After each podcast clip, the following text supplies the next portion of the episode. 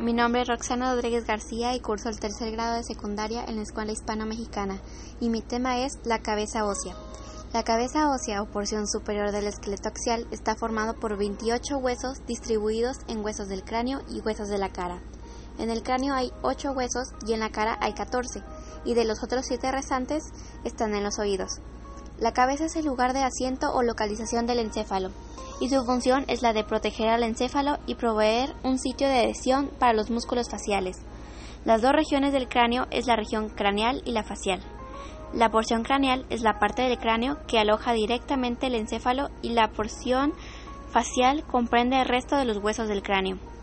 Los ocho huesos del cráneo se distribuyen en una región llamada bóveda craneana, que son frontal, parietal, occipital, temporal y el etmoides y los 14 huesos faciales son nasal, bómer, lagrimal, malar cigomático, palatino, maxilar superior, maxilar inferior y el cornete inferior. Muchas gracias por su atención y hasta luego.